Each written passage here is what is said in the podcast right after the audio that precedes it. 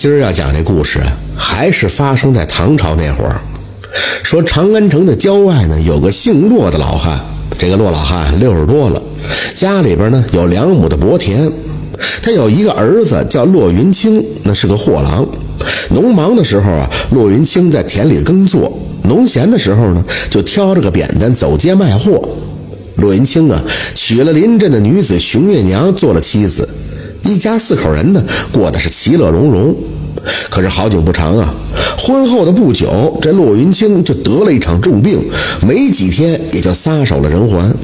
丈夫死后，因为公婆年迈，熊月娘呢不得不担起了家庭所有的重担。白天啊，熊月娘到田里边劳作；夜里呢，还得纺纱织布，以此补贴家用。三个月之后，月娘突然就呕吐不止，请了郎中一看，这才发现自己已经怀了几个月的身孕。又过了几个月呢，月娘就生下了一个男婴，给他取了个名字，就叫骆奎。月娘啊，发现种田织布根本就没法满足家庭的开销，最后干脆就拾起了丈夫的老本行，去走街贩货了。熊月娘不但人美嘴甜，而且卖的货物那是物廉价美，常常是刚到街口便一售而空。就这样过了个一两年的光景，熊月娘呢积攒了竟有百十两的本钱。他一见十字街呢有家店铺要转让，便拿出积攒的银子，把这店铺盘了下来，开了一家杂货店，专卖南北货物。熊月娘的杂货铺开张以后，这生意十分的火爆。一年以后，不但把本钱挣回来了，还存了三百多两银子。眼看着儿子骆奎是一天天的长大，一家四口啊还挤在阴暗的土坯房中。这熊月娘啊就想盖几间瓦房，一来呢家里人可以住得舒服一点，二来呢骆奎家大点也有个读书写字的地方。所以啊，到了第二年的春天，月娘子选了个良辰吉日，请来了一帮工匠开土动工了。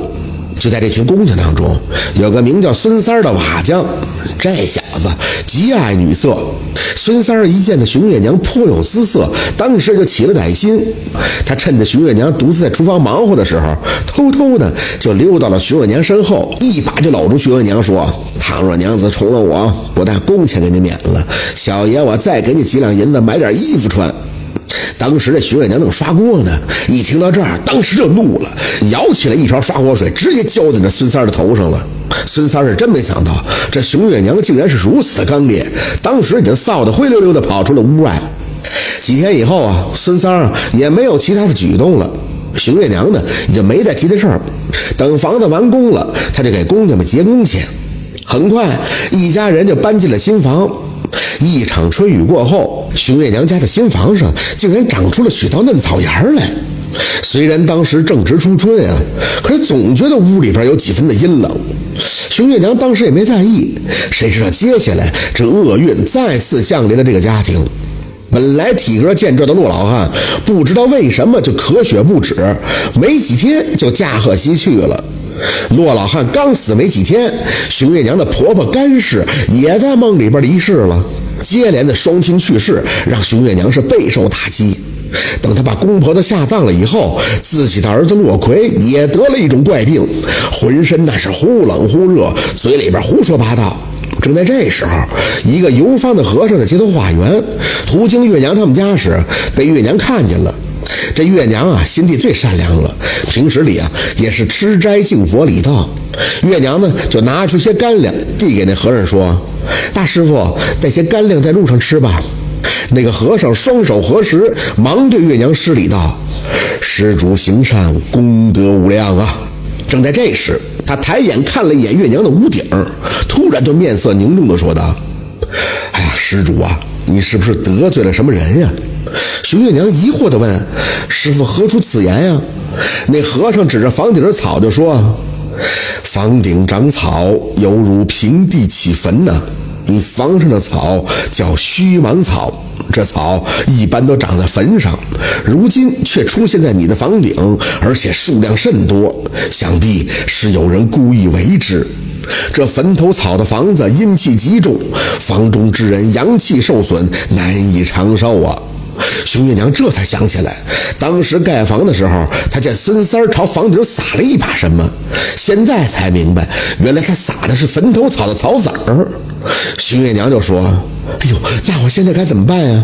这和尚哈哈一笑，说道：“哈哈哈，把那房顶的坟头草全都拔去，用火烧了，然后啊，在房梁上挂一个葫芦，刺杀便可去了。”熊月娘按照和尚所说的，从邻居家借来了梯子，把他房顶的坟头草全都给拔掉烧了，然后呢，又在房梁上挂了一个葫芦。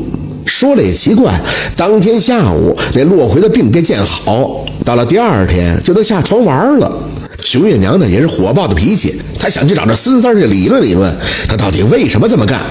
可谁知道孙三在昨天晚上就已经死了，而且死的极其的凄惨。原来呢，昨天孙三儿啊去给铁匠家修屋顶，谁知道孙三儿正在屋顶忙活的时候，突然就惨叫了一声，从这屋顶上滚落了下来。